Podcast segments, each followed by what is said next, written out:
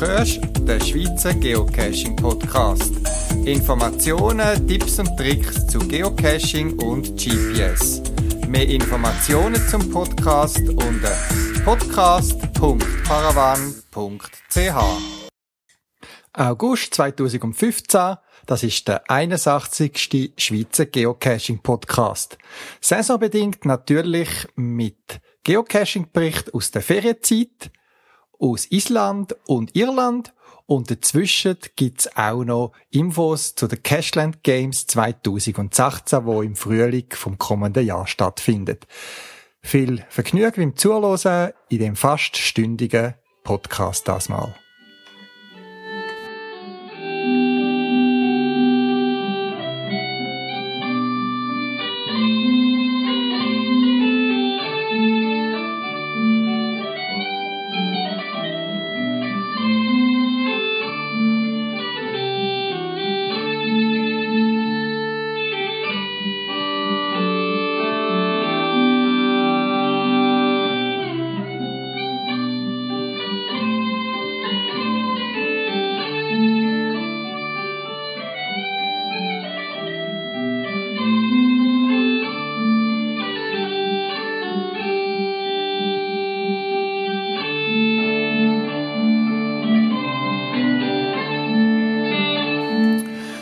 Da mit Juli so richtig heiß geworden ist in der Schweiz, die Hitzewelle angerollt ist, Temperaturen sich in Rekordhöhe bewegt haben, konnte ich starten in meine zwei Wochen Irlandferien. Die Hitze der Schweiz, wo einem fast gedrückt hat, ist ersetzt worden durch Temperaturen so 17, 18 Grad, immer ein bisschen windig, ein paar Tropfen Regen, in feucht Nebel, aber auch wunderschöner blauer Himmel. Wir sind zwei Wochen in Irland Die erste Woche im Westen von Irland und die zweite Woche dann im Südwesten. In der ersten Woche haben wir das erste Mal für uns, uns in eine Gruppenwanderwoche angemeldet. Das heißt, wir sind mit einer Gruppe von total etwa 23 Leuten, inklusive einer ähm, Leiterin, Führerin, äh, unterwegs gewesen, an verschiedenen Orten. Bus haben uns alle zwei, drei Tage einen neuen Ort hingebracht und hat zwischendurch auf unseren täglich etwa fünf Stunden Wanderung irgendwo wieder hingebracht oder am Abend abgeholt. Manchmal sind es auch Rundwanderungen ohne Bus. Die zweite Woche haben wir meine Frau und ich ein Mietauto gehabt und sind dann noch für uns anschliessend eben eine Woche im Südwesten unterwegs gewesen, wo wir ein bisschen weniger gelaufen sind. Wir sind jeden Tag ein bisschen unterwegs gewesen, zu Fuß, außer einem Tag, wo es wirklich fast noch gestresst hat. Und haben verschiedene Sightseeing gemacht und natürlich auch zum Cashen.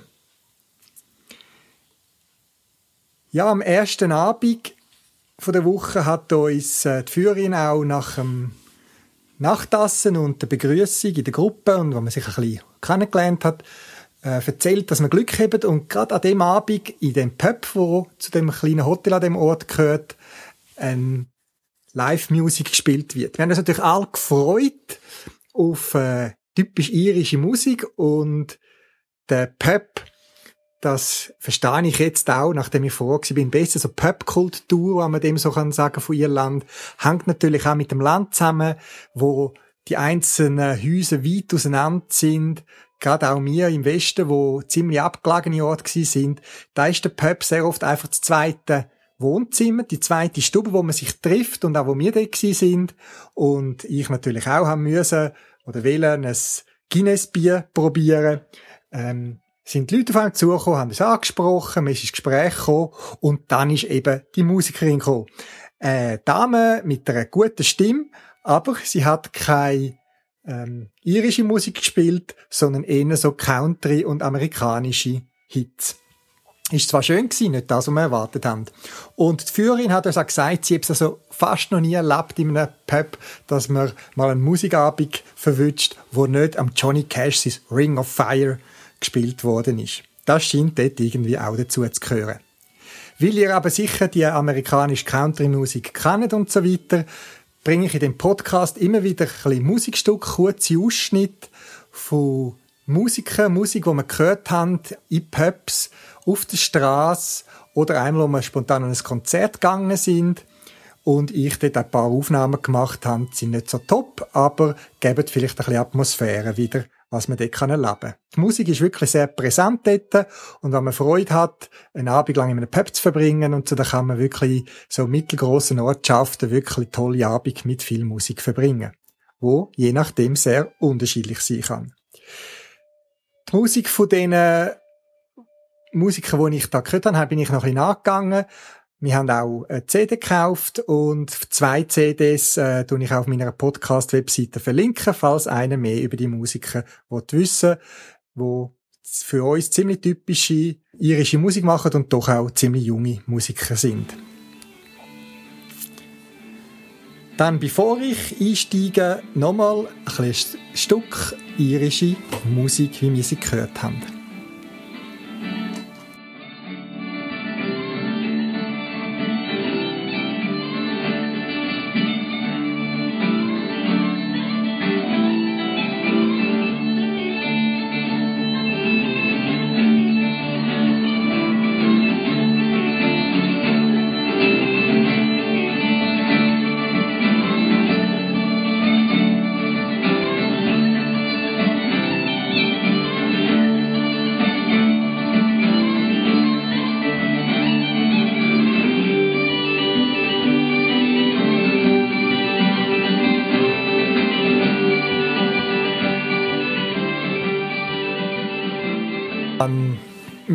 Hundert Fotos gemacht von diesen zwei Wochen Ferien.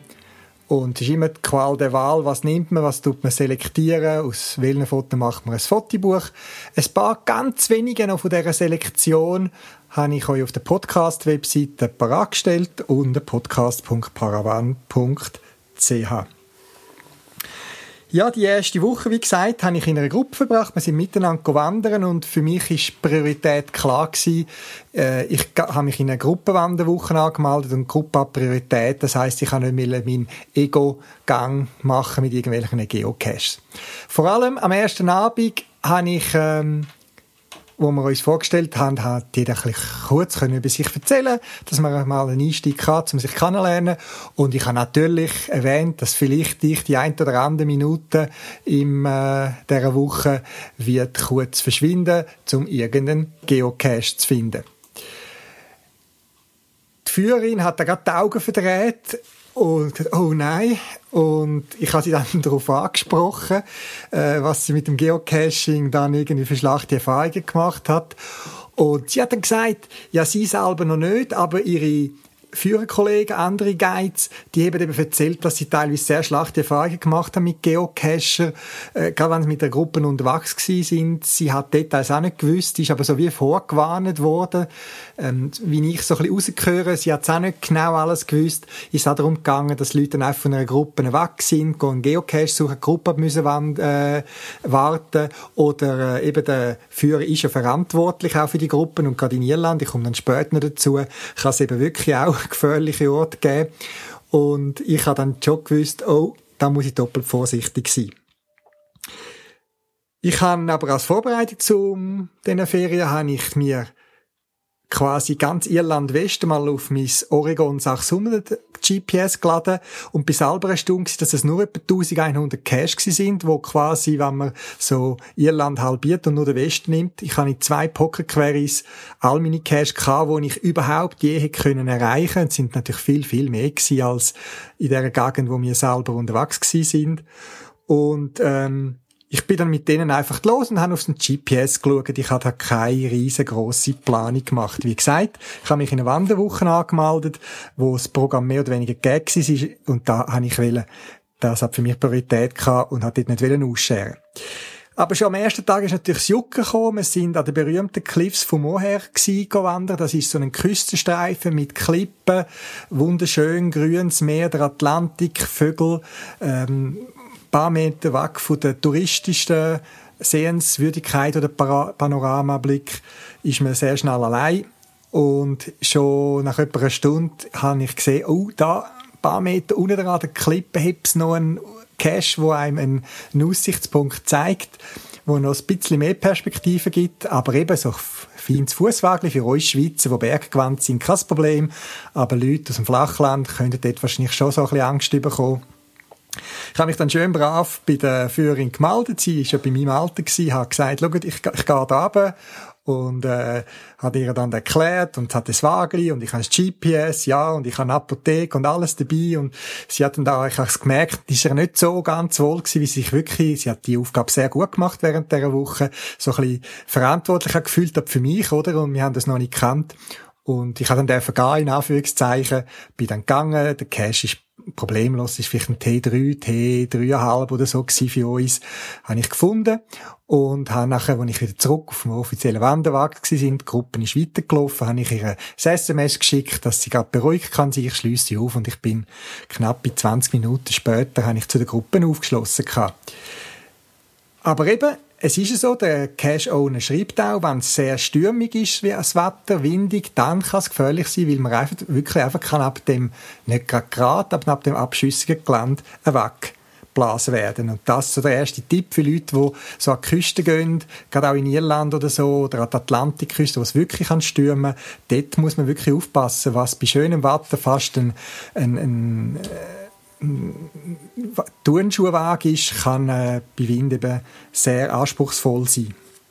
Oder, da muss man eben sagen, man geht nicht. Und das haben auch andere Besucher von diesen Caches auch geschrieben. Nachher ist es dann relativ gut gegangen. Sie hat, äh, glaube ich, gespürt, eben, dass ich mich sicher fühle im Gelände, dass ich mich orientieren kann. Äh, und ich habe dann können immer so kleine Cache, die neben der Route waren, dann habe ich gesagt, also, ich gehe schnell, ich gehe dort und dort hin, habe eine grob gezeigt und schließe auf. Und meine Frau ja dabei gewesen und hat sie dann auch immer vorbereitet, dass ich äh, äh, eigentlich keine gefährlichen Sachen für mich allein mache. In Irland haben wir jeweils die beiden Wochen immer sehr ausgiebige Frühstücksbuffet gehabt und das geht weit über das raus, was wir uns gewöhnt sind, vielleicht in der Schweiz, mit Buttergompfi, vielleicht noch Käse, vielleicht noch ein bisschen Aufschnitt oder so, sondern es sind dann die bekannten auch englischen Frühstücke gewesen, oder eben auch irische, wo es Bohnen gegeben hat, wo es äh, Tomatensauce dazu gegeben hat, wo es Würstchen gegeben hat, irgendwelche spezielle Leberwürste. Ähm, man hat wirklich alles bekommen. Und Nebendran natürlich auch Müsli und Brot und so weiter, Kaffee, Tee.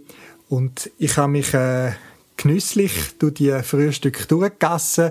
Ich bin jemand, der es geniesst, gerade auch in der Ferien ausgiebig und in Ruhe können zu Morgen essen, weil ich das sonst in meinem Tagesalltag nicht so oft kann richten Was mir auch aufgefallen ist, ist, dass man äh, wahrscheinlich wegen der Küche nicht zwingend nach Irland muss in die Ferien. Äh, es hat Sachen gegeben, sind tiptop gewesen, einwandfrei. Was ich aber festgestellt habe, dass es sehr viel Herdöpfel gibt. Also es ist durchaus vorgekommen, dass man irgendwie Lasagne bekommen hat und dazu noch Pommes frites. Oder es hat irgendein Menü gegeben, wo es eben so eine Art Pommes frites gegeben hat und noch Herdöpfelstock dazu und noch Gemüse dazu. Also auf Herdöpfel ähm, bin ich nicht zu kommen und habe mir jetzt die auch als erstes Mal wieder etwas anderes gewö äh, gewünscht als Herdöpfel, ich, der sonst gerne Herdöpfelsachen hat. Lustig ist ja, wenn man die Geschichte von Irland zurückschaut und auch dort äh, habe ich Cash gefunden, wo das erklärt haben, ist, sind die Hungersnöte oder Hungersnot so vor etwa 1800 äh, umeinander, wo die ganze Kartoffelernte jeweils zerstört worden ist. Am Anfang hat es wahrscheinlich angefangen, das erste Jahr, ein Großteil ist ausgefallen und dann ist es eine Kartoffelfühle eben, hat sich ausbreitet, wo die ganze Kartoffelernte mehr oder weniger äh, zerstört hat.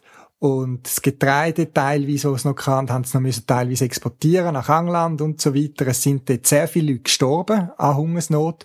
Und von dort aus ist auch eine grosse Auswanderungswelle in die USA ähm, gestartet aus Grund von dieser Hungersnot. Es hat auch andere lustige Effekte gehabt, die man bis heute kann sehen kann. Das sind sogenannte, die sogenannten Lazy Beds. Das sind Herdöpfelfelder, die an Bergen aufgebaut worden sind. Man sieht die heute noch teilweise, auch wenn keine Herdöpfel mehr abgebaut werden. Das sieht aus, wenn jemand mit einem grossen Kamm oder Rechen einen Berghang durch abgefahren wäre.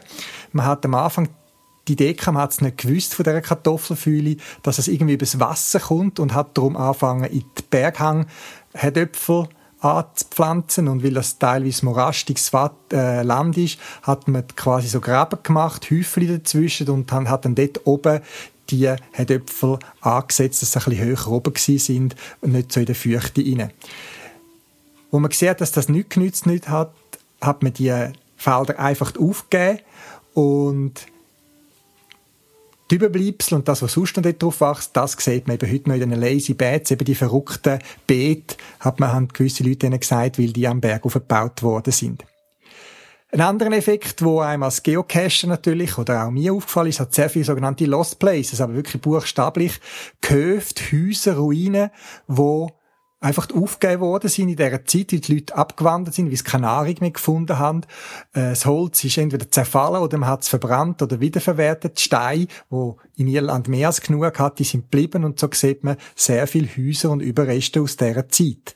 Neben all diesen architektonischen Sachen wie Burgen, äh, von den, von den Normannen teilweise noch Sachen und aus dem Bronzezeitalter ganz imposante Gebäude. Viele Sachen eben habe ich auch durch das Geocachen erfahren. Natürlich habe ich auch äh, Informationen bekommen durch die Führerin, die uns immer wieder sehr in einem guten Maß so Infos vermittelt haben, wenn wir so übers Land gefahren sind oder so. Bevor es weitergeht, wieder ein kurzes Stück irische Musik.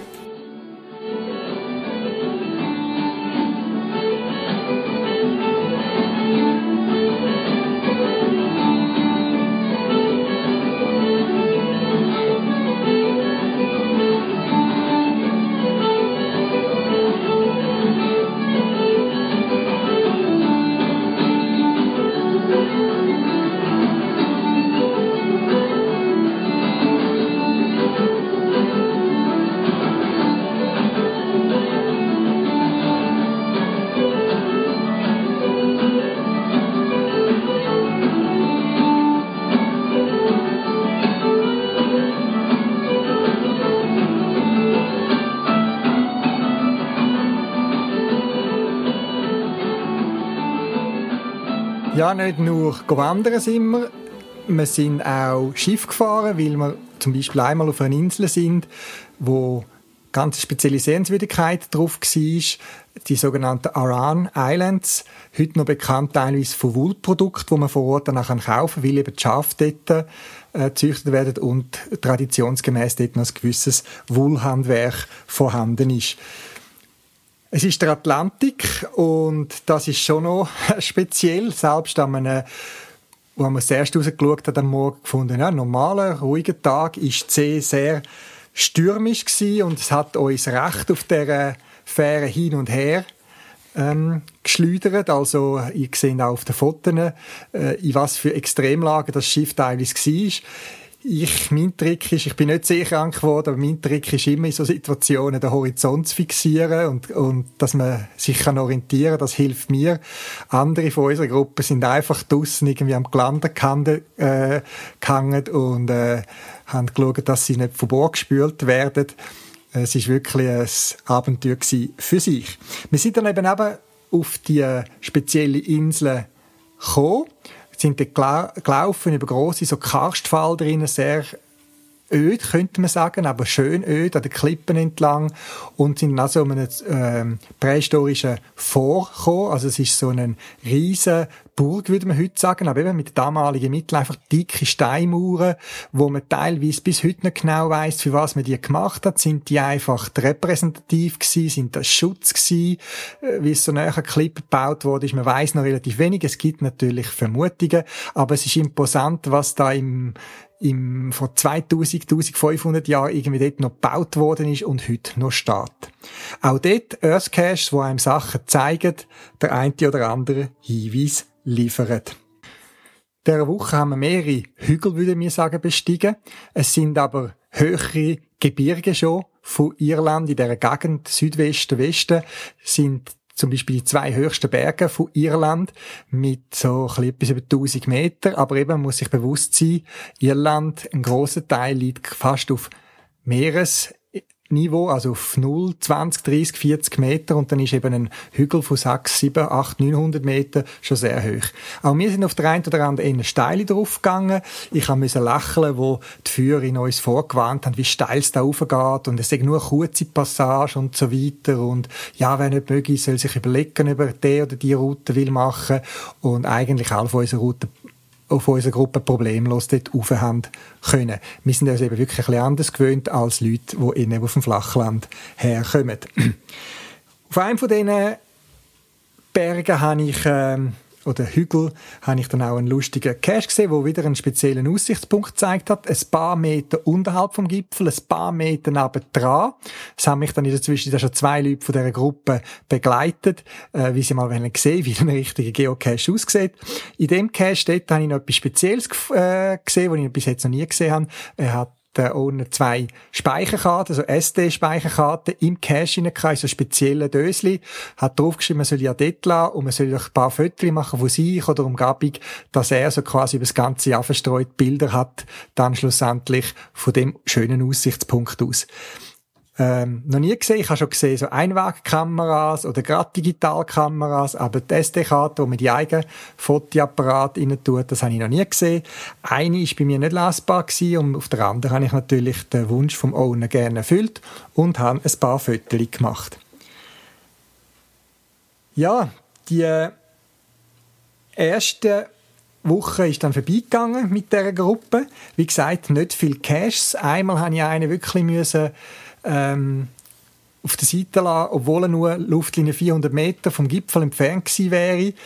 Ähm, ich habe gewusst, dass ich noch ein paar Höhenmeter wieder runter muss und wieder rauf. Das hätte ich jetzt kein Problem damit, aber es hat angefangen zu regnen. Es war der einzige regnerische Tag in dieser Wanderwoche, was schon etwas Besonderes war, hat die Führerin gesagt, dass sie nur einmal so verregnet worden ist. Aber eben gewisse Leute von der Gruppe haben dann auch so ein bisschen nächste Sachen gehabt. Es ist kalt geworden, weil es eben gewindet hat. Und äh, eben die Führerin, und das hat sie ja auch gesagt, sie hat Angst, dass man plötzlich Nebel aufzieht auf diesen nicht ausgeschilderten Wanderwagen. Man hat teilweise Drecks gesehen, aber eben in den feuchten Boden hat es nicht einfach so Wanderwagen wie bei uns und eben in äh, fast keine Markierungen äh, hat sie Angst gehabt, dass dann Gruppen jemanden verlieren gegangen und es hat zwei, drei Stellen gehabt, wo man zu weit gelaufen wäre, wenn man irgendwie ähm, eine Felswand durchab gestürzt. Und von dem hat sie Angst gehabt. Und da ist für mich natürlich klar gewesen, dass ich mich nicht von der Gruppe entferne und jemanden warten lasse, der kalt hat. Und habe dann eben Gruppenpatten mit mir Gedankenminuten einzulegen lassen. So ein bisschen Humor raus für den Cash, den ich jetzt auf der Seite gelandet Es haben alle gelacht, weil in der Zwischenzeit haben alle jemand gewusst, wie das Spiel geht. Und wir sind dann weiter und haben können doch sicher und ohne Problem absteigen. Lustige dort an dieser letzten Wanderung war auch noch, ich hatte dort äh, eben den Cache drauf gehabt. Ich hatte auch eine Karte von Irland drauf gehabt, mit teilweise Wanderweg, Tracks drauf, so was ich gerade gefunden habe, einfach zum draufladen. Und, äh, die Führerin hat gute Karte dabei gehabt, die man in Irland scheinbar hat für so Wanderungen. Hat dann aber gleich gefunden, ja, das wäre vielleicht mal etwas als GPS, wo sie gesehen hat, und ich erklärt, wie das mit dem Trackback geht, also man kann den Track aufzeichnen und wenn man sich verirrt, kann man wieder genau zurück und so weiter. Und es gibt doch gewisse Anhaltspunkte, es sind sehr viele Sachen schon eingezeichnet gewesen, Seen, grössere Weiher, wo man dran haben müssen wo man gewusst hat, man müssen auf der linken Seite rum und nicht rechts rum. Ähm, das sehe ich schon noch hilfreich. Ich bin gespannt, ob sie sich so ein GPS zutut. Jawohl, bevor es in die zweite Woche geht, nochmal ein bisschen Musik.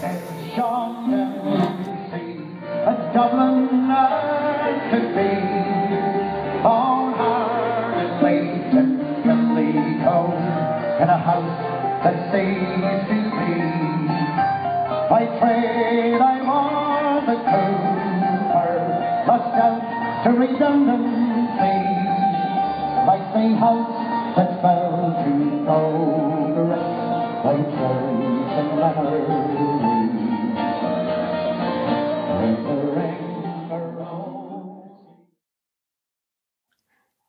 Die Lieder habe ich aufgenommen auf der Straße in Killarney.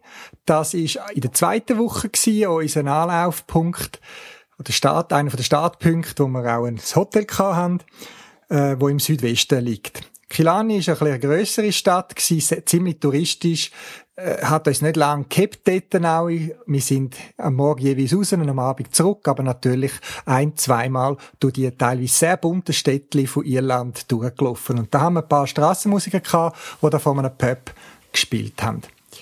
Ja, in der zweiten Woche sind wir, wie gesagt, das zweite unterwegs gewesen. Wir sind darum auch ein bisschen flexibel gewesen vom Programm, haben ein bisschen aufs Wetter schauen. Es hat zwar nur anderthalb Tage mal so ein bisschen wirklich mehr geregnet als sonst. Wir haben dann einen Tag eben von diesen Regentagen verbracht, dass wir mehr Autokilometer gemacht und mehr Sightseeing gemacht am Museen, Sachen, die wir haben wollen anschauen und sonst immer ein bisschen gefahren sind und uns auch von Caches leiten lassen haben zu speziellen Orten. Natürlich zeigt einem jede touristische Karte, ähm, wo Sehenswürdigkeiten hat, alte Steine, die tausend Jahre alt sind, äh, Bauten, äh, Schlösser, äh, Wasserfall und so weiter. Aber das Geocache hat es doch wieder an zwei, drei spezielle Punkte eingeführt. Natürlich auch hat das Cache keine gewissen allgemein bekannten Viewpoints, aber wir sind gewandert zum Beispiel an einem Ort, wo ich mich mal erinnere, ist man so ein, über einen Pass rein oder auf den Pass raufgelaufen und unterwegs hat es eine alte Brücke und die Leute laufen dort durch und wissen nicht, dass die Brücke scheinbar die Wunschbrücke heißt, weil eben scheint der Legende an, dass Wünsche, die auf dieser Brücke ausgesprochen werden, erfüllt werden. Und so hat uns der Cash wieder bei einer Lunchpause etwas Kurzes erklärt. Ja, aber das Cache hat uns dort noch viel mehr gezeigt. Zum Beispiel ein wunderschöner Wasserfall, wo gemäß Owner und auch von uns eigentlich fast schöner und größer ist als die touristische ähm, Pendant Wasserfall ganz in der Nähe. Nur bei dem in der Nähe kann man eben gut mit dem Auto anfahren, muss irgendwie 50, 80, 70 Meter laufen und steht dann von dem Wasserfall. Und der Geocache hat eben dazu geführt, dass man irgendeine Parknische finden irgendwo an dieser Landstraße und dann noch etwa 20, 25 Minuten laufen und ist dafür vor einem grossen, überraschend grossen, breiten Wasserfall gestanden, in einem ganz vermoosten Gebiet, wunderschön und wir sind für uns allein gewesen. Ein anderes Mal hat der Geocache uns an einen ähm, Seeloien-Aussichtspunkt geführt, wo darauf hingewiesen hat, dass da immer Seeleuen sich aufhalten in dieser Bucht und in der Nähe, wo der Cache versteckt ist, auf einem Felsen, vielleicht 30, 40 Meter vor der Küste, äh, sind die an der Sonne und hat dann an den Punkt geführt, wo man die gut kann beobachten. Kann dem Zeitpunkt, ich weiss nicht, ob es dort beim Flut zu tun hat, hat es gar keine Seeleute auf dem Felsen gehabt. Wir haben aber noch eine kleine Bootsfahrt gemacht zu einer Garteninsel und dort unterwegs haben wir dann Seeleute gesehen. An einem anderen Ort hat uns der Cash zum, neben einer Sehenswürdigkeit, der sogenannte Branson Well, von irgendeinem Eremit oder einem Mönch um weiß nicht was, 1200 oder so, mal äh, ein, äh, ein Haus hat und dort für sich allein gelebt hat und dort hat es noch so alte Steinkreuze, die 1500 Jahre alt sind und eben scheint es Quallen oder irgendein so ein Wasser Graben, wo, wo er Wasser gesammelt hat, wo man kann anschauen kann, ist nichts Grosses. Aber er hat ihm dann ein paar Meter weitergeführt. Er hat gesagt, es sei schade, weil, wenn man ein paar Meter weiterlaufen, dann gäbe es so einen Punkt, wo vor allem die Einheimischen kennen, mit einer wunderschönen Sicht aufs Meer und einer so einer speziellen Atlantic Whirlpool heisst der, wo der Atlantik durch einen schmalen Einlass noch mit reinkommt und so wie einen kleinen Pool bildet. Man kann nicht schwimmen dort. Es ist einerseits zu hoch zum Runtergehen oder runterkumpen und eben es schlönt doch noch Wallen rein. Aber es ist wunderschön gewesen zum Anschauen und ein paar Minuten die Sicht zu geniessen. Etwas, was mich sehr beeindruckt hat, wo es aber leider kein Geocache hatte und wir auch nicht hingegangen sind, das sind zwei einsame Felsinseln vor der Küste ganz im Westen von Irland. Sie sind etwa zweieinhalb bis drei Seemeilen, also vielleicht zwei, drei, vier, fünf Kilometer von der Küste entfernt und man muss mit einem Boot anfahren. Die Besucherzahl ist beschränkt pro Tag auf, so viel ich weiß, 500. Von einer Insel zu reden ist fast schon ein bisschen übertrieben. Es sind größere Felsen, ein paar hundert Meter lang, ein paar hundert Meter, 200, 300 Meter breit und vielleicht 200 Meter hoch. Und das eine, der eine Insel heisst Skelling Michael, Michael, das Skelling Michael geschrieben. Und bis zur Entdeckung von Amerika ist das einer der Punkte wo als der westlichste von der Welt gehalten hat. Man hat ja irgendwo die Vorstellung gehabt, ja, der hat Scheiben und irgendwann hört sie auf und ich weiß nicht was. Und dort aussen hat es geheißen, sei der westlichste Punkt der Erde. Und schon ums Jahr 800 müssen dort Mönche hingezogen sein, um in dieser wirklich totalen Abgelegenheit irgendwie ihres Glaubensleben zu führen und haben dort über Generationen ein kleines Kloster in dem Sinn gebaut. Man vermutet, dass zwischen 10 und 20 Mönche dort gewohnt haben, mehr nicht. Und es ist verrückt, wenn man im Museum, wo auf dem Festland ist, dort sind wir dann hin, das anschauen und uns erklären lassen, sieht, mit was für Arbeit und ohne Maschinen und ohne motortriebene Boot die Leute über, überlebt haben. Es fängt an beim Wasser, es hat kein Wasser, führende Bach, sie haben das Wasser in in Stein geschlagene Zisternen, äh, eben Wells, so irgendwelche Becken gesammelt. Sie haben zum auf den Gipfel raufkommen, wo es ein bisschen weg ist von den Stürmen und so weiter, mehrere hundert Stufen Stegen gebaut, teilweise auf dem Fels geschlagen mit Material von Ort und oben so Steinhäuser gebaut. Es ist einfach imposant, wenn man sich vorstellt, dass das im Jahr 8900 gestartet hat und bis heute überlebt hat. Sehr imposant, aber eben, man fährt etwa eine Stunde mit dem Schiff hin, anderthalb Stunden, hat etwa zwei, zweieinhalb Stunden Aufenthalt, hat dann wieder etwa je nach Watte nochmal eine Stunde wieder zurück. Es ist beschränkt und es hat null Infrastruktur auf deren Insel, also angefangen keine Toiletten, kein Wasser und so weiter, muss alles mitnehmen. Man muss auch äh, so eine Sicherheitseinführung über sich gehen lassen, weil es sind äh, exponierte Stege was ich gesehen habe auf diesen Film und äh, Ausstellung, ist, hat teilweise nach Ketten, wo man sich kann haben, wie man es bei uns von Bergwagen kennt. Und es wird ganz klar auf Gefahren hingewiesen, auch eben Wasser dabei haben, Sonnencreme und so weiter. Sehr spannend. Ich konnte leider nicht dorthin gehen. Es hat mich sehr beeindruckt, was ich gehört habe und erfahren habe über das Scaling Michael. Ihr findet auch im Internet Infos dazu. Ich tue einen Link dann auch auf Podcast-Webseite. Es ist auch eine riesige Brutkolonie von Vögeln dort und es müsse Tage geben, wo man einfach wie einen Nebel hat, wie es so viele Vögel dort rum hat. Und es gehört seit einiger Zeit auch zum UNO-Weltkulturerbe. Wenn ihr mal dorthin geht, überlegt euch, ob es so die Erfahrung wert ist und planet dort einfach dann mehr oder weniger einen Tag hin, weil man muss auch noch zuerst in den ganzen westlichsten Punkt auf der Küste und dann noch mit dem Boot. Und man muss vorreservieren, dass man gerade auch in der Hochzeit, äh, Hochzeit vom, von der Saison überhaupt noch Platz überkommt. Es hat keinen Cache dort, klar, Naturschutzgebiet. Äh, mit der Wartung wird es auch ein bisschen kompliziert. Allenfalls ein Earth Cache wäre noch möglich. Aber es hat einen Cache in der Nähe, im, äh, quasi im nächstgelegenen Festlandzipfel, wo wir dort hingewandert sind. Und das ist dann schon imposant, wenn man mit dem Wissen da die zwei Felsen sieht, wo man sonst einfach das Felsen im Meer angeschaut haben und wo bis eben 1490, 91, 92, wo Amerika entdeckt worden ist, bei uns als westlichste Zipfel der Welt gegolten hat. Und schon seit so vielen Jahren dort äh, Leute gewohnt haben. Es ist dann irgendwann noch aufgegeben worden, man hat mal sogar zwischen den Kielen gebaut, mit Stein vom Festland, wo sie über transportiert haben, irgendwelchen kleinen Bötchen.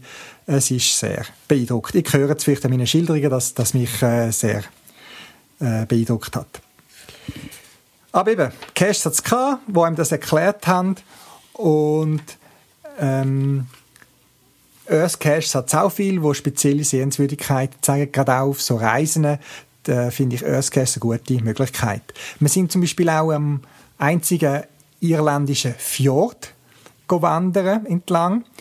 Da bin ich mir wirklich vorgekommen wie zu Norwegen. Es hat wirklich so ausgesehen. Ähm, es gibt noch Definition, was ist ein Fjord und so weiter. Und all die Informationen über die Geologie und so weiter hat einem auch ein Earthcast gezeigt wo ich nur das Listing gesehen habe, aber eben, es war zu weit um in der ersten Woche, wo wir dort waren, mit dieser Gruppe, dort abzustachen, weil es wären äh, fast einen Kilometer weg gewesen von unserer Wanderroute und ich hätte wieder müssen zurück. Ja, ein DNF habe ich auch gemacht, also ich habe äh, zwei Caches sogar nicht gefunden. Und eigentlich bei beiden ist die Ursache darin zu suchen, dass ich ein GPX-File mir vor der Ferien, wirklich am Tag vor der Abreise noch aufs GPS geladen habe. Aber äh, das ist nicht mehr aktuell gewesen. In der Zwischenzeit ist er als verschwunden markiert worden, auch vom Owner. Und ich habe natürlich dann vergabens gesucht. Aber das gehört dazu. Etwas anderes Lustiges habe ich auch noch gefunden. Der Eisenbahnbrücke, eine alte. Man hatte mal die Idee ganz in westlichsten Ecken von Irland eine Eisenbahnlinie zu führen und dann die grossen Transatlantikschiffe ab dort losfahren zu lassen, weil das, dann hat man ja schon ein paar Meter oder Meilen äh, Schifffahrt gespart, aber die Schifffahrtslinien sind nie zustande gekommen so ist auch die Eisenbahnlinie, sie ist gebaut worden, schlussendlich 1950 oder so wieder zurückgebaut worden. Das Trasse sieht man manchmal noch und eben so alte Eisenbahnbrücken, so die typischen Metalleisenbahnbrücken. Und das ist ein Cache mit T3 und dann habe ich schon, wenn ich das gelesen habe, mh, gut, okay, ähm, ist klar, da muss man da den Hang drauf und habe mich dann da durch die Dornen durchgekämpft. Das ist in dem Sinne nicht schwierig oder gefährlich gewesen, aber so ein bisschen mühsam wegen den Dornen und wie es ein bisschen feucht war. Aber oben auf der Brücke ist nichts gewesen. Dann habe ich äh, den letzten Logitrag dann angefangen zu studieren und plötzlich sehe ich den zweitletzten, der gesagt, ja, es war mehr oder weniger ein Drive-In und dann auf diese Bahnbrücke kann man nicht fahren. Also bin ich dann äh, nach längerer Suche wieder runter und habe eigentlich gesehen, fast neben der Straße und zwei, drei Steine liegen. Haben das auch im Log angefangen zu schreiben, hat dann aber das aktuellste Listing nochmal angeschaut und tatsächlich, der Cache scheint massiv gewandert zu sein, war nicht sogar runtergefallen. Ähm, der ist äh, mal auf der Brücke, genau dort, wo ich ihn eigentlich gesucht habe, ich dort ein gutes Versteck gefunden habe. Und auch dort bin ich zwar fündig geworden, aber ist nicht mehr dort der Ort gewesen, wo der Rona geschrieben hat. Und der Rona hat eben gesagt, äh, er kann momentan nicht vor Ort gehen und werden das bei Gelegenheit anpassen. So macht man seine Erfahrungen. Wie gesagt, wir haben alles gehabt. Wir haben von Sonnencreme gebraucht, wir haben Windjacke gebraucht, wir haben ein warmes Jackli gebraucht. Ich bin manchmal gegen den Wind gelähnt, fast äh, 30 Grad oder noch mehr, wie es so stark gewindet hat, dass mich sonst umblasen hätte. Ähm, es ist sehr abwechslungsreich gewesen. Wir haben nie groß geschwitzt, außer beim Wandern, wenn es Berge aufgegangen ist. Also von dem her ein gutes Alternativprogramm zum Hitzesommer 2015 da in der Schweiz. Kurz zusammengefasst, was hat mich angesprochen an Irland? Sicher, ich bin nicht der, der irgendwelchen Strandurlaub macht, den ganzen Tag kann oder möchte am Strand rumliegen und Halligalli haben es gibt Leute, die wollen das und da gibt es genug entsprechende Angebote. Mir hat die grosse Weite gefallen von Irland, also wenn man auf Bergen oben gestanden ist und wirklich vielleicht weit unten irgendwo zwei, drei Häuser gesehen hat und sonst auf der anderen Berggipfel nichts, außer die weißen Punkte, die scharf sind. Äh, nicht wie bei uns, wo man überall fast das nächste Bergrestaurant sieht. Die Ruhe, die Abgeschiedenheit, das ist wirklich beeindruckend gewesen hat mir auch gut gefallen und hat mir wunderbar geholfen, abzuschalten vom Alltag. Aber einmal, und das noch als Schluss, eine Anekdote, hat mich dann der letzte Podcast eingeholt. Die, die ihn gelost haben, haben äh, meine Ausführungen gehört zur Trinkwasseraufbereitung Outdoor. Dass äh, man, äh, wenn man unterwegs ist, irgendwie eben etwas, etwas dabei hat, zum Wasser filtern oder was auch immer. Gerade auch, wenn man so in ähm, asiatischer Richtung Osten geht, irgendwie, wo das Wasser vielleicht nicht so sauber ist. Und prompt hat es auch mich fast verwünscht. Wir sind in der letzten Unterkunft, wo wir sind, von dieser Wande Woche als Gruppe sind wirklich an einem abgelegenen Ort gewesen, aber es ist ein normaler Ort gewesen, mit Tankstelle, mit Post, mit einem kleinen Laden und allem. Aber als wir im Hotel angekommen sind, ist gesagt worden, dass das Wasser momentan aus den Leitungen nicht trinkbar ist. Man kann es können zum Waschen, zum äh, Duschen und so weiter, aber sie haben abgeraten davon, dass man das nimmt zum Zahnputzen oder gar trinken.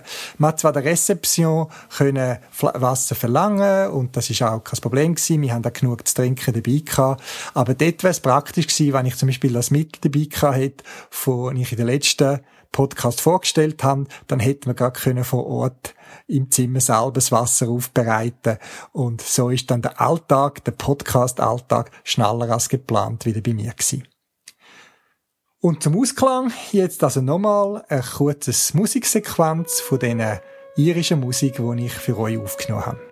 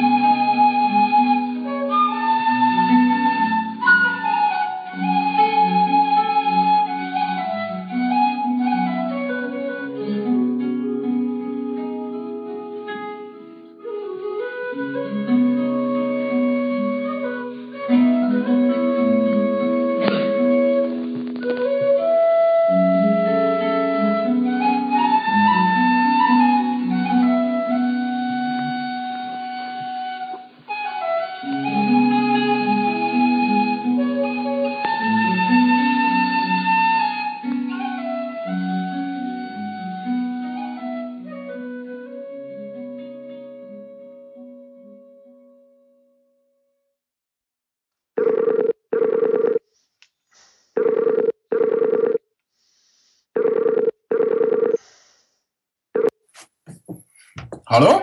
Ja, da ist der Paravan, Saliandi. Hoi, Paravan. Am, am 1. August hat nicht nur die Schweiz Geburtstag gefeiert, es ist auch ein besonderer Tag für die Cashland Games, die ich im Frühling 2016 organisiert. Was ist an dem Tag passiert? Das ist so. Wir sind mit unserem Listing online gegangen. Euer Listing ist also freigeschaltet, man kann das anschauen. Richtig. Jetzt äh, aber normalerweise wird das Listing von einem Event gar nicht so lange vor dem eigentlichen Anlass schon freigeschaltet. Das ja. ist äh, drei Vierteljahr voran schon. Äh, wie ist euch das möglich gewesen und was haben die dafür müssen machen? Ja, das ist so. Also normalerweise darf ja ein Event mit der Regel drei Monate voran published werden.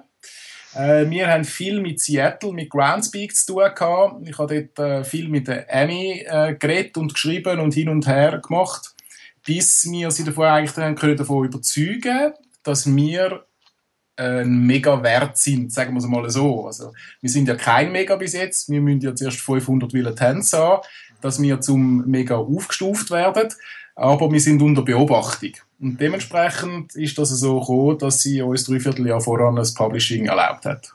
Gut, aber eben, das kann man nicht einfach das Höckli setzen beim Listing, ich muss gerne früher publiziert werden.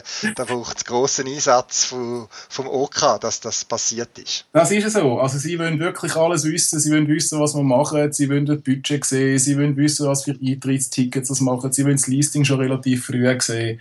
Es ist richtig heftige Arbeit da mit Groundspeak zu diskutieren, ja. Okay. Jetzt, äh, neben dieser sehr erfreulichen Nachricht, hat es auch etwas gegeben, mehr oder gleichzeitig, wo ein bisschen schade war, nämlich? Mhm.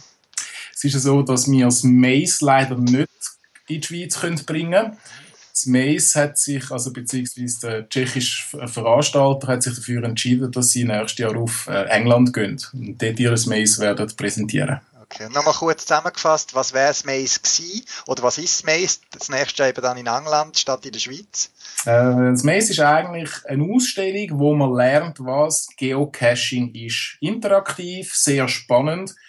Ähm, man kann dort GPS-Geräte anlangen, man kann Token anschauen, man kann Coins anschauen. Einfach wirklich alles, was irgendwie mit Geocaching zu tun hat oder der Umwelt und dem Umweltschutz zu tun hat, kann man dort anschauen. Schade, aber äh, so hm. was ich gehört habe, haben wir ja noch sehr viele andere Spezialitäten oder Zückerli in eurem Programm rein. Ähm, Gibt es mhm. da schon mehr Neues oder kannst du jetzt schon etwas sagen, was si ziemlich sicher ist? Ich meine, sicher ist man nie, aber äh, was geplant ist oder wo ihr seht, dass das wird äh, im Programm stehen? Also was ganz sicher ist, da bin ich hundertprozentig davon überzeugt, dass es funktioniert, das ist am Freitag Abend, ist der Bernhard Hoecker und der Tobi Zimmermann bei uns auf Besuch. Die werden dann anderthalb Stunden lang eine Vorlesung machen von ihrem neuesten Buch. Ähm, über das Geocaching. Über das Geocaching, ganz genau. Entschuldigung, jetzt habe ich den Namen vom Buch vergessen. und eben, die hat ja nicht zwingend ein Sachbuch, oder? Das ist ja nicht so ein üblich, das sind ja eher so auch ein bisschen, was flockige Art, lustige Art, mit schönen Bildern, wie ich es in Erinnerung habe, sagen und auch so Anekdoten vom Geocachen, oder? Absolut. Also sie, sie wollen auch eine Videoleinwand, sie machen das extrem interaktiv, sie machen das mit Comedy unterlegt, sie machen das mit Spaß. Es ist nicht einfach nur so, dass sie dort sitzen und irgendwie ein bisschen aus ihrem Buch vorlesen. Sie zeigen Bilder und sie bringen Sprüche und es ist wirklich eine ganz coole Sache. Gut, sind wir gespannt. Freitagabend, also von dem Wochenende, geht schon los mit Höhepunkt. Jetzt, äh, wie geht's bei euch weiter und was können interessierte Cacher und Cacherinnen machen, die sagen, ja, dort möchte ich gehen? Also das Wichtigste für uns ist momentan, macht bei unserem äh, Listing ein Willet haben dass wir so schnell wie möglich auf die 500 Stück kommen und dementsprechend einen Megastatus überkommen. Das wäre für uns das Wichtigste. GC-Nummer, für alle, die wissen, wäre dort äh, GC 5, N wie Nordpol, P wie Paul, 4X. Das wäre für uns das Wichtigste. Dass man sich dort im Listing einträgt. Richtig, ganz genau. Gut, die, dass, ja. ich die, dass ich die Erwartungen von Groundspeak können erfüllen dass es mindestens 500 Teilnehmer geben wird. Absolut. Das wäre für uns momentan das absolut Wichtigste. Dort sehen wir auch, was für Veranstaltungen am Samstag noch sind, was wir alles vom Zeitablauf her geplant haben. Das Listing für den Freitag und für den Sonntag wird später kommen. Die dürfen wir erst ein halbes Jahr voran publishen. Ähm, aber ihr könnt auch bei uns auf der Homepage cashland-games.ch könnt ihr dort schon eine Übersicht haben, was am Freitag noch läuft und was am Sonntag noch läuft. Man kann aber, glaube ich, schon noch mehr machen auf eurer Webseite, also nicht auf der Listing-Seite, sondern auf der Webseite kann man, glaube ich, auch schon ein bisschen mehr sehen und machen, oder? Richtig, also auf der einen Seite haben wir, wie wir das letzte Mal schon gesagt haben, wir haben unsere Helfer-Homepage offen. Das heißt, man kann sich als Helfer bei uns registrieren, mit das Formular ausfüllen, auf Absenden drücken und dann läuft das. Als Helfer kommt oder übrigens als kleine Information ein Coin über und ein T-Shirt, ein spezielles. Coin kann man nicht kaufen, ist nur für die Helfer da. Und auf der anderen Seite ist auch unser Shop online gegangen. Äh, unser Shop ist auch über unsere Webseiten erreichbar, unter Tickets. Dort müsst ihr leider momentan noch einen Zwischenklick machen. Und dann kommen wir auf unseren Shop. Dort könnt ihr Coins kaufen, T-Shirt kaufen, Eintrittspackage kaufen, äh, Games-Tickets könnt ihr kaufen. Und als kleine Spezialität, wir haben momentan äh, eine Edition namens Black Edition. Dort ist der Eintritt drin, dort ist das Spiel drin, dort ist ein T-Shirt drin und dort sind beide offiziell erwerbbaren Coins drin. Gut, lukrativ jetzt schon für die, die das sammeln und was speziell interessiert, könnte sich das jetzt schon noch sichern, weil man weiß ja nicht, wie lange es noch hat oder es hat, solange es hat. Es hat, solange es hat, genau. Das Ganze ist momentan limitiert.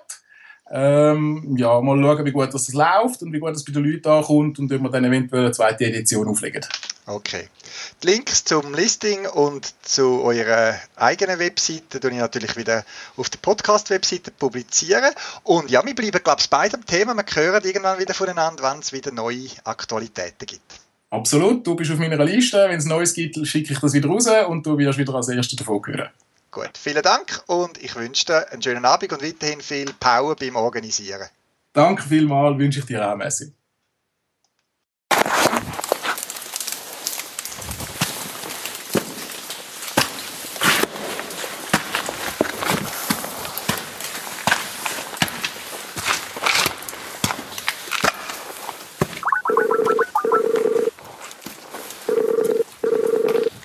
Das ist Adrian.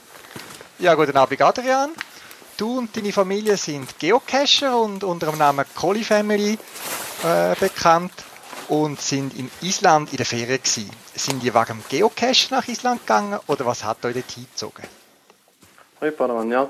Du, bei mir ist es schon so eigentlich, dass äh, vom Geocachen her bin ich, ich schon gerne in Island gewesen, aber es ist vor allem von der Natur her gewesen. Wir sind jetzt schon das äh, vierte Mal nach Island gereist und äh, das erste Mal haben wir so eine Rundreise gemacht um Island und jetzt haben wir unbedingt die Mitte vom Island, die ganze wilde, das wilde Hochland wollen besuchen. Das war eigentlich die Motivation, gewesen, dorthin zu gehen. Mhm. Aber natürlich haben wir auch sehr viele schöne Geocaches gefunden unterwegs dort, aber eigentlich ist es die verrückte Natur gewesen, die die Hauptmotivation ist, um dorthin zu gehen für uns. Jetzt einfach noch zu uns noch ein bisschen das Gespür bekommen. Island tönt nach Eis. Ähm, wie würdest du jetzt das Wetter im Sommer charakterisieren, wo ihr dort sind? Verglichen so zur Schweiz? Also ich muss sagen, der Sommer war jetzt ganz speziell gewesen. Also normalerweise in Island, wie es ja der, der Golfstrom hier nach oben kommt, ist eigentlich gar nicht so kalt Island. Also normalerweise müsste jetzt im Sommer so um die 15 Grad, 15, 20 Grad sein. Aber im Gegensatz zu uns hat effektiv Island in diesem Juni jetzt die kälteste je gemessenen Monat Juni gegeben seit Messbeginn. Also der kälteste Juni von den letzten 80 Jahren. Das heisst also, wir jetzt sehr oft so 5, 6, 7 Grad nur haben.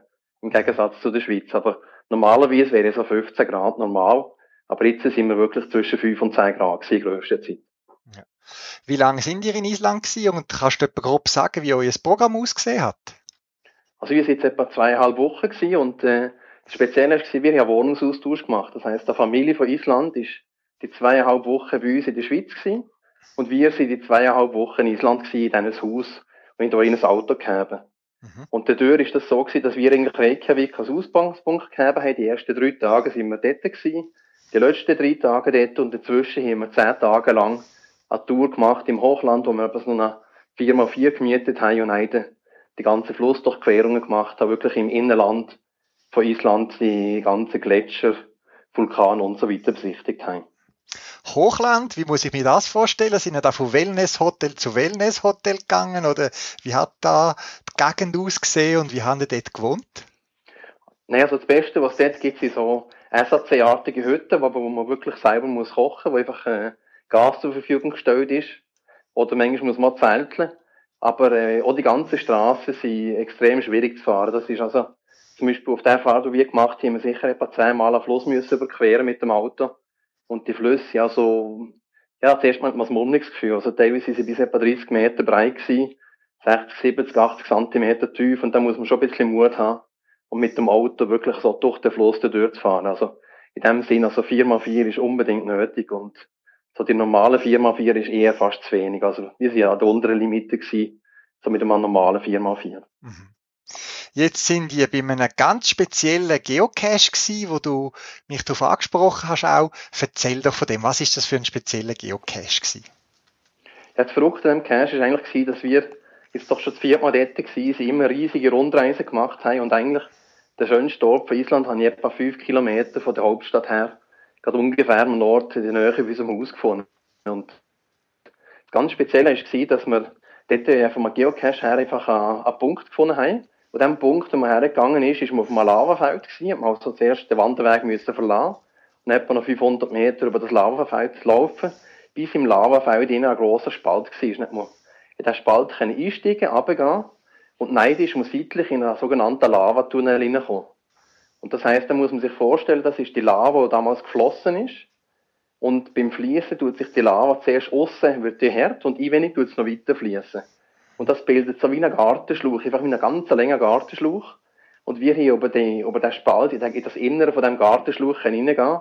Und in dem Sinne ungefähr ein 100, 120 Meter länger Lavatunnel von innen können Kundschaft. Und das ist ganz verrückt weil du siehst die ganze Farbe, da siehst wie die Lava ohne fließt, noch ganz rot ist. Du siehst die gelben Teile, die violetten, die blauen Teile. Wirklich einfach, man hat das Gefühl, das ist gerade so ein Fluss, der jetzt gerade einfach gehört worden ist. Mhm ich tue auch ein Foto auf Podcast-Webseite von dir, wo du den Tunnel, den Lavatunnel fotografiert hast. Wie groß ist der? Haben die euch den können bewegen? Haben die müssen kriechen? Haben die den Kopf angeschlagen? Oder was muss ich mir in der Breite, Höhe so vorstellen, wie groß der Lavatunnel war? Also grösstenteils war er ungefähr drei Meter breit gewesen. Und von der Höhe ist er maximal etwa zwei Meter gewesen, aber sehr oft ungefähr ein Meter. Mhm. Das heisst, man musste kriechen und natürlich sehr aufpassen. Also wir unbedingt müssen so Gartenhändchen anlegen. Wie sonst hätte man sich die Finger verschnitten überall. Und mit den Wanderschuhen und äh, eigentlich der Empfehlung ist auch, dass man so spezielle Kneuschoner hat, aber die wir leider nicht gehabt haben. einfach irgendwie aufpassen, dass wir ja nicht irgendeinem Ort gross den Boden berühren, wegen die Dadurch, dass der Lavaschluch natürlich gar nicht am, am Wetter ausgesetzt war, ist die ganze Lava noch sehr schnittig da drin. Mhm.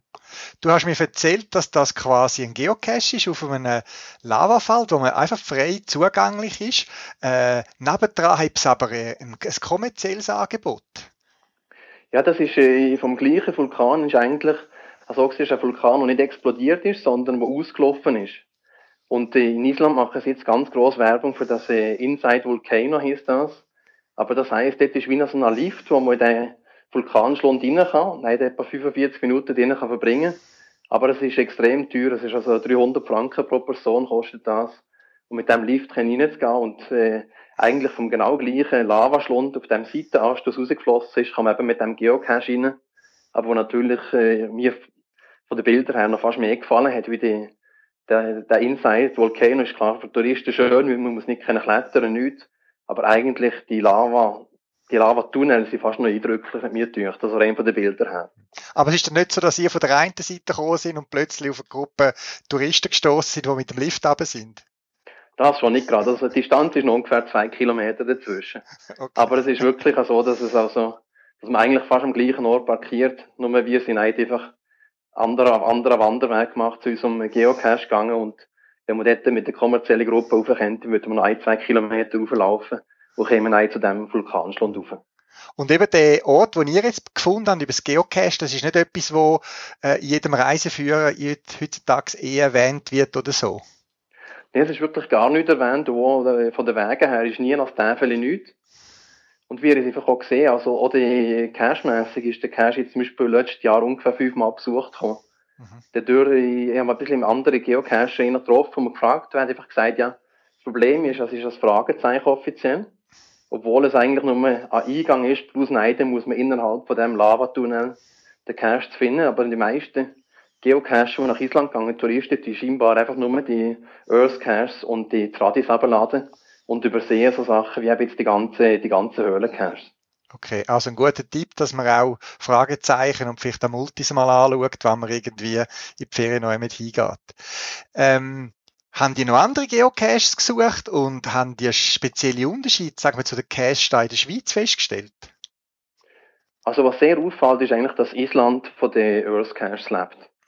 Eigentlich ist, äh, grob kann man sagen, die Earth Cache, die wir gebraucht als Art Reiseführer. Wir haben schon unseren normalen Reiseführer dabei gehabt, aber wir einfach ging überall, wo wir mit dem Auto gefahren sind, habe ich sehr oft, wenn die Frau gefahren ist, noch schnell, schnell auf dem Telefon geschaut, was hier so die Earth Caches in der Nähe. Und sehr oft haben wir so Zusatz halt gemacht aufgrund von der Earth Caches. Was eigentlich gar nicht enttäuscht war. Die haben teilweise eben Orte gezeigt, wo geologisch sehr interessant sind, wo aber eigentlich nicht allen Touristen bekannt sind. Aber natürlich gibt es so Earth Caches beim Geysir, bei all diesen berühmten Orten. Mhm. Dann würde ich sagen, Island lebt von den Earth Caches Meistens hat es an diesen Orten noch zwei, drei Tradis. Und äh, was auch interessant ist, hat ein paar ganz interessante Challenge Cache, wo zum Beispiel einer, wo man geblieben ist, war, man soll probieren, die 10 Earth Caches zu finden, die am meisten Favoritenpunkte haben. Mhm. Und da muss man mehr oder weniger wirklich um die ganze Insel gefahren sein, um all die 10, die 10 Caches überhaupt einmal gelockt zu haben. Okay. Du hast erwähnt, ich habe noch andere Geocacher dort getroffen. Sind das Isländer oder auch Touristen? Nein, jetzt dieses Mal effektiv nur Touristen getroffen. Ja. Irgendwie, äh, die, wir haben da gesehen von der Logs her, die isländische Szene ist nicht, sieht nicht so groß aus. Mhm. Was wir mehr gemacht haben, wir haben noch mit, äh, mit, der, mit der Familie, wo wir eben den Wohnungsaustausch gemacht haben, haben wir geschaut, dass wir nochmal Norden Geocache platziert haben, wo jetzt ihnen die Maintenance übergeben haben. Also, wir haben durch die Familie, mit denen wir Austausch gemacht haben, uns noch Koordinaten angegeben, spannende, wo wir also als, als Thermalbad finden, wo aber auch total unbekannt ist, wirklich einfach aus dem Boden am Ort heißes 35 Grad warmes Wasser rauskommt. Und dann genau gleich im Prinzip, wie ich es eben sehr gerne mache, wo man eigentlich probiert, Orte zu entdecken durch Geocache, die man sonst nie sieht, habe ich genau gleich eben, wo mir so eine, eigentlich der Cache selber nicht interessant, ein Petling platziert, aber einfach zum Zeigen von dem, von dem äh, ganz wilden Thermalbad, wo man da einfach am Nord mit, äh, mit im Gebiet am Nord äh, mit dem Auto muss stoppen 400 Meter von der Straße weglaufen und plötzlich findet man das Thermalbad in dem Sinn. Mhm. Jetzt abgesehen von den Geocaches, wo ja schon sehr spannend tönen, wo einem gerade anmachen, zum Köfferli packen und nach Island zu reisen, wenn du in zehn Jahren an die Islandferien zurückdenkst, was wird dir, respektive euch in besonderer Erinnerung bleiben von diesen Islandferien? Also ich glaube, es sind sicher zwei, drei Sachen. Auf der einen Seite sind sicher die, die, die Flussüberquerung mit dem Auto. Das ist schon etwas, wo man so ein bisschen Adrenalinkick gegeben hat, das probieren zu machen.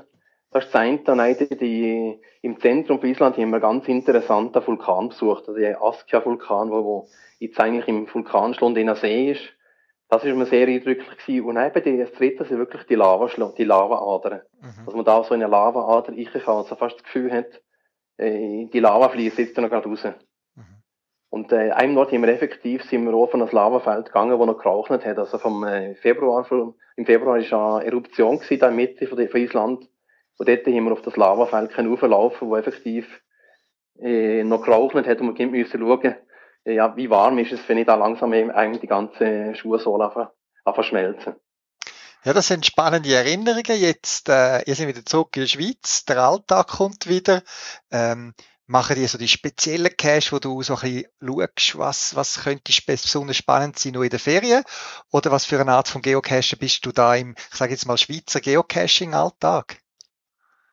Also in der Schweiz probiere ich auch, vor allem wenn die Familie mitkommt, auch so ein bisschen interessante Sachen zu finden, ob es jetzt etwas ist, wo in eine, in eine Höhle eingeht, in eine, irgendeine interessante Wanderung, ab und zu vielleicht auch mal auf einen Baum rauf kann oder so. Ich mache eigentlich sehr gerne also ein bisschen Sachen, einfach, die naturmäßig interessante Sachen zeigen.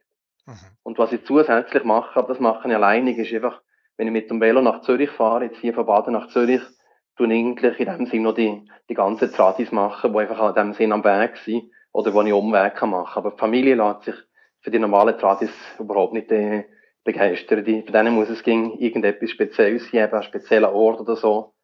Oder zum Beispiel mag ich mich erinnern, meine Frau zum Beispiel hat so begeistert, dass man da auf den, auf den Lägern, also einem Ort, Valhalla heisst der, ja. entdeckt haben, wo irgendwie plötzlich Leiter waren, wo ich ihr das Foto gezeigt habe, die einfach gesagt Gott, ich bin doch zehnmal über die Läger gelaufen, aber die Leiter habe ich noch nie gesehen. Ja. Dann haben wir plötzlich die entdeckt. Also solche, solche Entdeckungen, das ist eigentlich das, was wir am, am, am liebsten suchen. Also nicht Menge, sondern einfach so spezielle Orte, die man schon entdecken.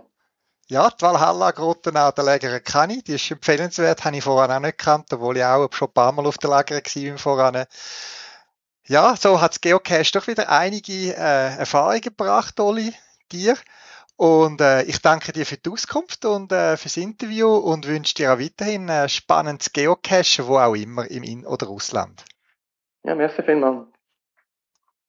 Das wäre es für das Mal. Zusätzliche Informationen findest du im Internet unter podcast.paravan.ch. Du kannst mir auch eine E-Mail schreiben für Anregungen oder Rückmeldungen auf podcast.paravan.ch und auf jeden Fall viel Spaß beim Geocachen und bis bald im Wald.